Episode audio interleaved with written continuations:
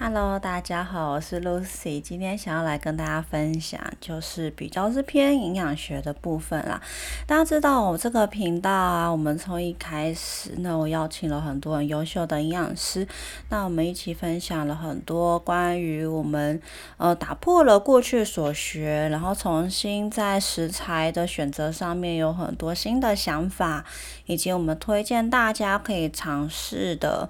一些选择，还有包括一些动物权益的观念。那到后面呢？呃，我们从呃大概是以七集为一季哦。第一季比较是在探讨一些关于食材的选择。那第二季呢，我就想要跟大家分享一些有趣的理论，包括了阿育吠达啊、血型饮食啊。那不是不一定每个都特别的有意义。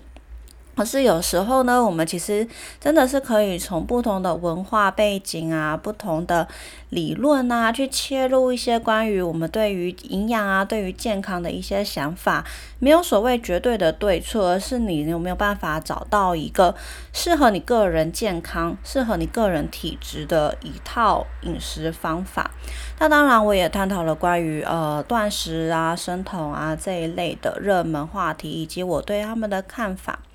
再到第三季呢，就是大概从十五到二十一集，主要是跟大家分享一些关于功能医学的一些营养的观念。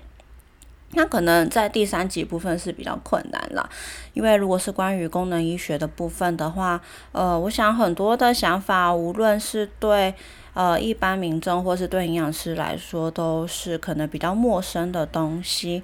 不过呢，因为我发现啊，像我的门诊客户，大家都水准很高，大家都做了很多的功课，所以相信在我的听众里面呢，也有不少人其实是对这一些呃比较困难的学问也是很有兴趣的。不过今天是第二十二集啊，来到了我心目中的第四季。那我打算回归到比较营养学的本质，其实也算是我真正最擅长的领域了。想要从头来跟大家呃分享，呃我自己从北营养学系毕业啊，考上了营养师。那我后来就是呢，决定要跑去很冷门的德国去学营养学，因为我自己的想法就是我想要听听看，呃完全不是美国主流啊，也不是。英国啊，或日本的，我想要去听听。明明就是一个医学很强，但是我们台湾不太熟悉的一些国家，他们对于营养学、对于饮食的一些想法。那说真的，我在德国真的受到了很大很大的冲击哦。可能百分之四十是来自于课本，百分之六十是来自于身边德国人的生活哲学。那在过去的一些节目当中，其实或多或少都有跟大家提到的一些生活的经验。那我们现在回归到营养学了。那就会有更多呃很细节的东西想要跟大家分享，尤其是呃我自己从非常主流的北营养学系毕业之后，我对于自己呃，因为我非常的喜欢营养学，所以我一直认为我自己是观念很正确、学得很扎实的一个好学生。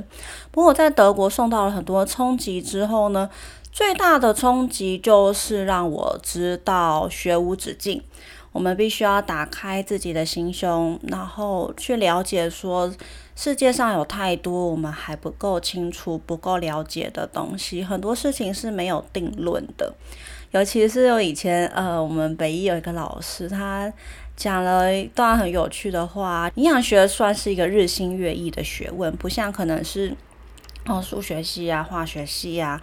他们有一些呃不会错的东西，比较不会错的东西，比较不会更改的定律，只是一直去探讨更本质的东西。但是营养学啊，它是一个变化性非常非常大，因为每个人的基因啊、体质啊、生活环境啊、饮食习惯啊、他的情绪啊、他的家庭因素啊，都非常非常的不一样。所以营养学算是一个呃永远没有办法。探讨出一个最终解答的一门学问，一个领域哦。它不像是药物或者是疾病，它可以去规范跟局限。但营养这个东西，就是例如说，像我们在第一季讨论的，你同样都是吃淀粉，你是吃怎么样的淀粉？你同样都是吃油脂，你是吃怎么样的油脂？其实都会对你的健康造成一个很不一样的结果。那所以呢，接下来在呃从二十二集开始，我预计呢，嗯，最近想要认真一点，变成每周更新一次哦。那主要会想要跟大家探讨。比较根本的营养学的一些理论，那尤其是，嗯，我自己觉得对我的人生冲击很大，让我从非常保守的态度整个转变哦，变成现在完全投身在呃替代医学领域，甚至我相信，相对于主流医学的主流营养学的来说，我算是一个异端的分子，我的想法已经完完全全不一样了。所以呀，我很想要在接下来的节目当中，陆陆续续跟大家分享这个转变的心路历程，让大家听听看我从主流到非主流，我的想法是不是符，是不是合理的？那是不是符合大家的逻辑？那是不是符合大家目前的想法？好，那今天呢？最重要是，我们要先来讨论热量这件事情哦。我觉得热量算是营养学的一个开头吧。我们借由热量来去了解，说我们从食物当中获得了多少的能量，能够驱使我们的肉体去达到一些。呃，能够活动啊，能够代谢的一些能力，所以热量算是一个非常非常基础的观念。那尤其是大家在探讨，无论是生酮啊，或者减肥啊，或者是一些呃立腺体能量啊，大家尤其是糖尿病啦、糖尿病啊、肾脏病的时候，大家会去计算很多的像大营养素的比例以及热量的计算。那我自己个人啊，算是打从一开始就不是很喜欢计算热量。呃，一方面是呢，我个人对减肥没有什么太大的兴趣。那我自己本身有很多亚健康的问题，但都不是跟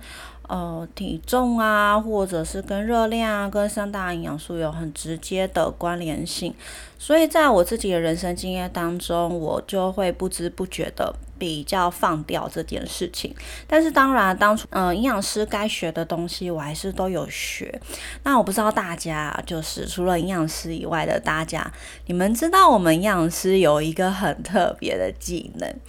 就是我们在呃大二大三学习一段过程之后呢，我们有一个很基础的技能，就是例如说我们看一个便当盒，我们就知道里面大概有几份油脂，几份蛋白质。几份糖类，然后甚至我们可以去推算说这个纤维量是有没有符合一天所需，然后里面有几克的蛋白质，里面有几克的糖类，然后我们可以借由目测就能够简单的去做一个差不多的评估，呃，大概也都不会差异太大哎。其实我那时候并不算是在这一个呃部分很认真的学生。但我发现真的是，呃，营养师是可以掌握一些大原则，然后在很很短的时间里面就目测出来我们呃预估的热量，而实际上也会跟便当店实际上去算出来热量跟三大营养素的比例是不会有太大的差距的。中营养师本来呢，为了呃帮糖尿病病人啊，帮肾脏病病人啊做一些饮食评估的时候，我们就有这些。基本的技能，所以很多营养师会要求客户，就是说，如果你可以去做一些饮食记录，尤其是拍照，然后有比例尺在旁边，让我们看到你吃到的东西，我们大概目测就可以知道说，哦，你大概吃了多少，那你有可能有哪一方面营养的缺乏，那哪一方面可能可以怎么样做调整哦。那大家知道，我后来就是去了德国念书啊。那我在德国是直接念硕士嘛。不过德国的硕士比较特别，是它呃做实验的比例非常的低。一方面是因为在传统学制上面，德国的硕士是学学士的延伸，也就是说，它上正课的比例是很高的。因为在德国的传统学程里面，原本就是你进入大学直接就是。呃六年毕业，六年毕业后就是拿硕士学位。但德国为了跟国际接轨，他们才去重新去切了学士学程跟硕士学程哦。所以他们的硕士，呃。呃的这个学程的设计上面就会跟美国还有台湾不太一样，那再加上德国不太做动物实验，他们只做非常有必要性的动物实验，而德国的营养学比较倡导的是以呃回溯性研究啊，或是直接做呃临床人体研究啊。那因为呢，德国认为啊，人体的状况跟动物是有很长一段差距的，那不像是一些药物的试验啊，你一定要先在动物上面得到安。安全性通常营养这个东西比较没有安全性的问题，所以会认为说，如果你真的想要知道关于营养、关于饮食的一些答案的话，不如直接做人体临床试验，或者是直接做以国家为单位、以地区为单位的回溯性研究。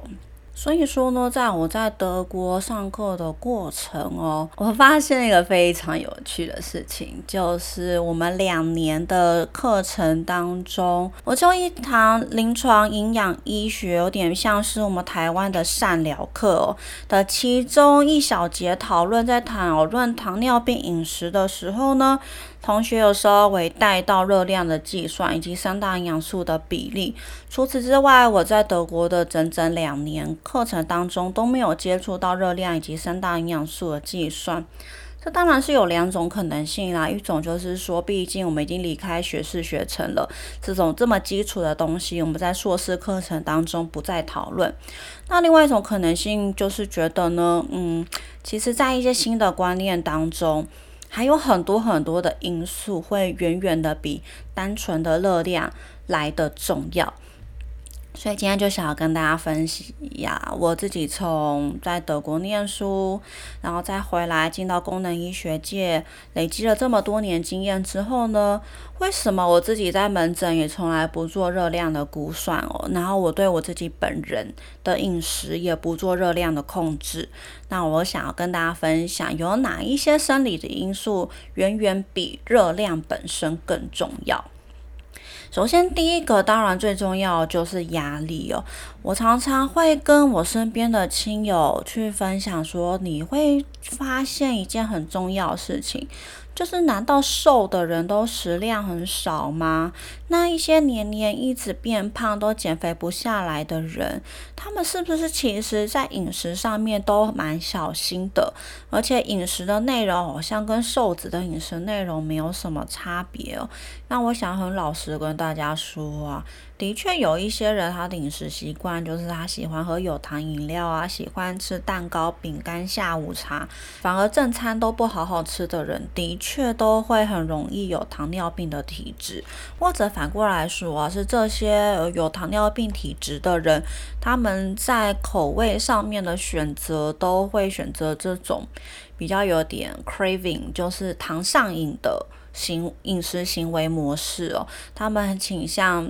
觉得自己正餐可以少吃一点，但是会想要不断的从点心去获取足够的 sugar 来满足他们大脑 craving 的感觉。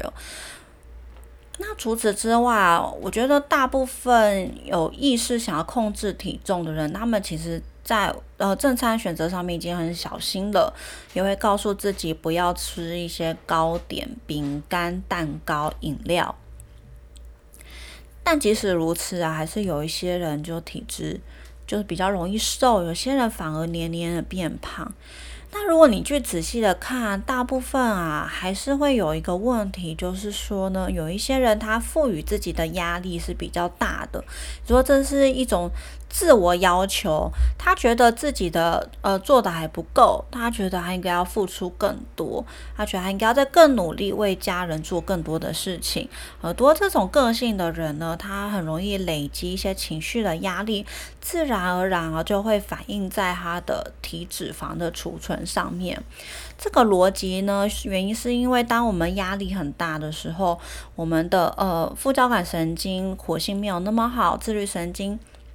过于亢奋，那我们身体呢皮质醇可能会过高，可能会不足，长期下来，它在我们身体里面其实算是一种长期的发炎反应哦。压力呢会引发体内慢性长期的压力反应，这些发炎反应啊，其实就是去刺激我们体脂肪储存累积起来的一个非常关键的要素哦。所以我不知道大家在自己人生当中有没有发现，有时候你在很忙碌、很辛苦、很累，然后好像都没什么吃东西的时候，你反而觉得自己根本没有什么瘦，你会觉得我最近根本就没有什么吃啊，为什么我都没有变瘦？反而是你在一段长假期哦，你出去玩，然后每一天都睡饱八个小时，然后非常的开心，然后也忘记自己中午吃多少，晚餐吃多少，但总之你都在外面玩来玩去啊，走来走去啊，晚上睡得很好，你会发现过两三天你哦腰围反而就少一圈了。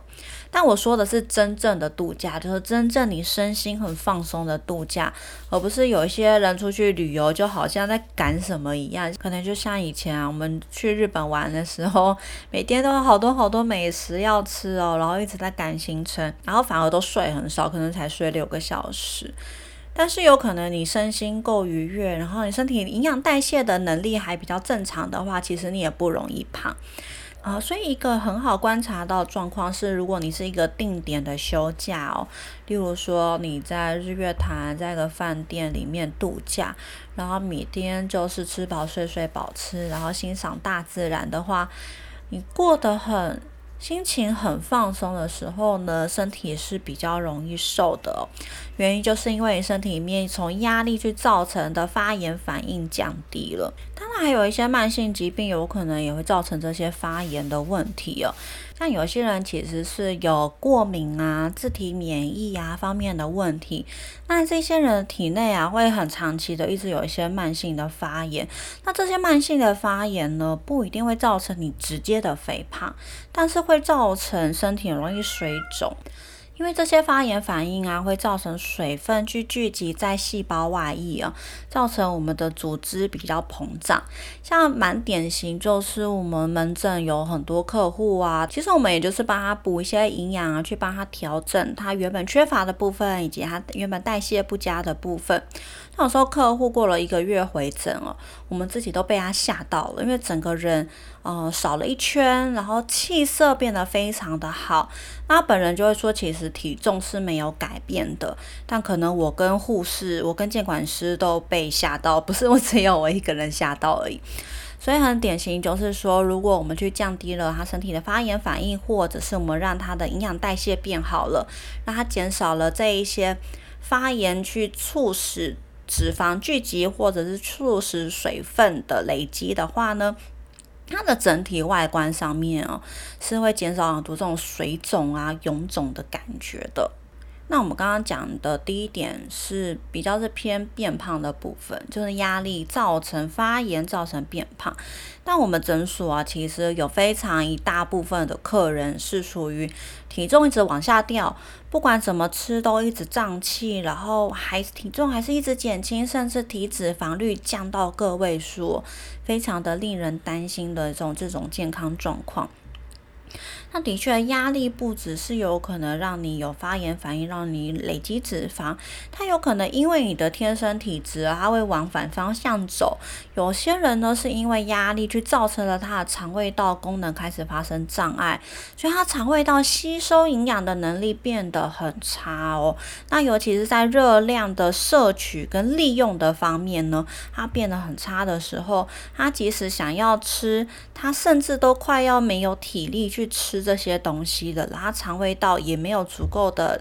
能量去继续进行消化、营养吸收，所以它会有一个恶性循环哦。你一方面呢，又因为可能精神压力很大，你原本肠胃的蠕动、消化吸收就变得比较慢，但随着你的热量吸收的效率越来越差，你的肠胃道细胞也越来越营养不良，就造成它的功能越来越障碍哦。甚至最担心的是，这个比较属于菌虫失衡啊，或者是小肠细菌过多的时候呢，我们常来讲，就是叫做一个窃取的现象，就是当你小肠细菌很多的时候，它会偷走你的热量，偷走你的营养素，它会用来繁殖它自己的细菌。所以呢，像这种情况的人啊。就很难单纯的从呃热量密度啊，从热量设计来看，因为它更需要的是一个功能医学的调养，确实的去把它小肠的菌虫做一个控制，让它的肠胃道可以重新恢复消化吸收的能力，去修复它的肠道黏膜，让它重拾这个热量摄取的能力哦。所以我常常觉得呢，哦，我们营养师去计算很多热量啊，计算蛋白质的分量，计算糖类的分量，但我们永远都不知道的是，你这个客户他消化吸收的能力有多少。例如说，同样两个人，他都是一天吃两千大卡，一个人可能消化吸收了一千八百大卡，一个人只消化吸收了一千两百大卡。所以，同样的食物下去转化成能量的能力是不一样的，因为它消化吸收能力是不一样的。甚至呢，我们接下来要讲的是消化吸收一回事，但你的细胞能不能够确实利用这些热量，又完完全全是另外一回事了。所以，第三个要跟大家讨论的就是立腺体能力的部分。大家还记得生物的话呢？我们在生物里面都有教过这个柠檬酸循环，柠檬酸循环。就是我们把这些糖类啊、蛋白质啊、脂质啊，把它消化吸收之后，它会成为很小的分子。那进入我们柠檬酸循环之后呢，就会进入立腺体，产生 ATP，就是我们能量的基本单位。所以这是个过程啊，其实呃，不管你前面吃了多少糖类啊、脂肪啊、蛋白质，有一个很重要、很重要是，当你这一些营养进入了立腺体之后，它能够转换成 ATP 的效率是有多少？那尤其是在功能医学里面会探讨很多关于呃，你三大营养素吃进来，你身体细胞利用的能力，吃了油脂。可能别人的细胞可以把这些油脂都变成 ATP，但你的细胞呢，就是没有足够的能力把它转换成 ATP，所以你都把它储存成脂肪组织了。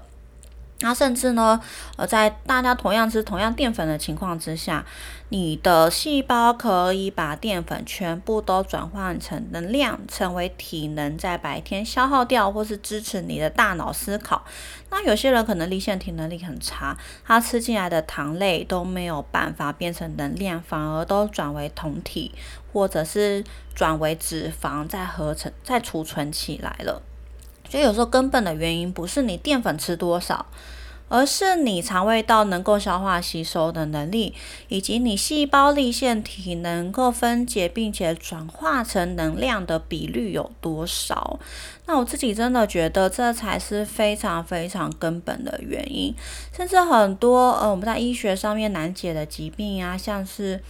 一些呃肌肉神经退化的类型的疾病，都指出说跟我们的立腺体利用能量的这个能力是很有关联性的。那我们自己在我们身边的一些医生，实际上处理生酮饮食啊，处理减重的经验当中，我们也发现这个立腺体利用三大营养素的能力是非常非常重要的。会决定你今天呃减重的成果好坏，以及你后续健康啊，以及会不会复胖，占有一个很重要很重要的因素哦。所以有时候我们会认为啊，也许糖尿病其实是一个立腺体呃功能障碍的一种结果。也就是说呢，同样我们都是吃淀粉。有些人天生对于淀粉的代谢跟利用能力就是比较差，他在血糖的调节比较差。因为大家知道，其实糖尿病就是一个，呃，你血液当中有很多的葡萄糖，但是你的细胞就是没有办法把这些葡萄糖拿到细胞里面变成能量的一个。问题一个疾病，那这些血血液当中很多的糖会跟血液当中的脂肪酸做一个竞争哦，去造成说，呃，你的细胞越来越抓不到营养，然后反而细胞是饥饿的，所以其实糖尿病的呃状况是很矛盾的。一方面呢，他们身体有大量的糖跟脂肪在。血液或者是在脂肪组织当中，但另外一方面呢，他们细胞是呈现一个营养缺乏、一个饥饿的状态的。所以糖尿病病人呢，表面上看起来像是热量过剩，但实际上他们有很严重的营养缺乏问题哦。这个也是。嗯，我们如果去仔细的去探讨，呃，一个血糖调节障碍发生的根本原因的时候呢，你会发现这是一个，呃，很有趣、很矛盾的一个状况。所以，并不是单纯的是说，呃，你今天问我说，到底吃淀粉好不好，以及吃油到底好不好？其实它不是一个那么单纯的问题，其实是有很多生理因素在其中掺杂的。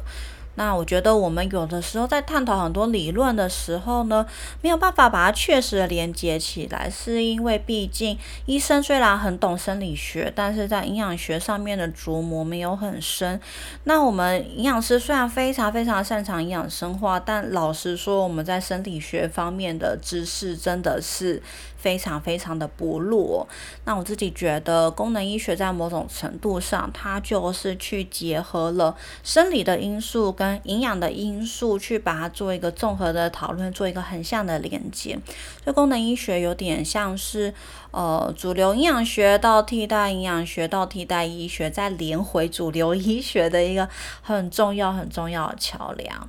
好，那综合了我刚刚说的一个很重要因素是压力，压力决定了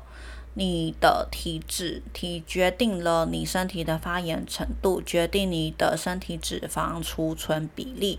一个是你肠胃道吸收的能力，一个是你立腺体能够利用这一些营养把它转换成能量再代谢掉的能力。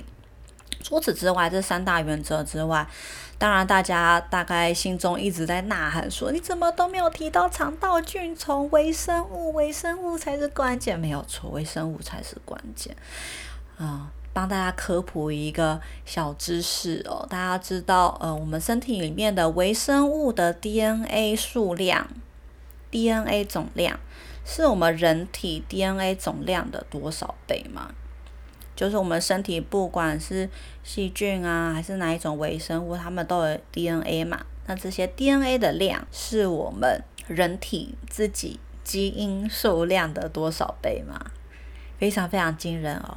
那我不想跟大家答讲答案，大家可以自己去查查看，或者是大家就加入我的社团好了。我在社团里面告诉大家确切答案，其实也没有一个确切答案，而是它有一个。倍数就是说，呃，关于微生物的总量是没有上限，但我们目前知道我们自己人体 DNA 的总量，所以有时候我们开玩笑说，我们人体就像是一个呃机械，那我们身体里面的微生物才是操控我们这个肉体呃所有决定跟所有行为的一个根本了，因为它们的 DNA 总量非常的大。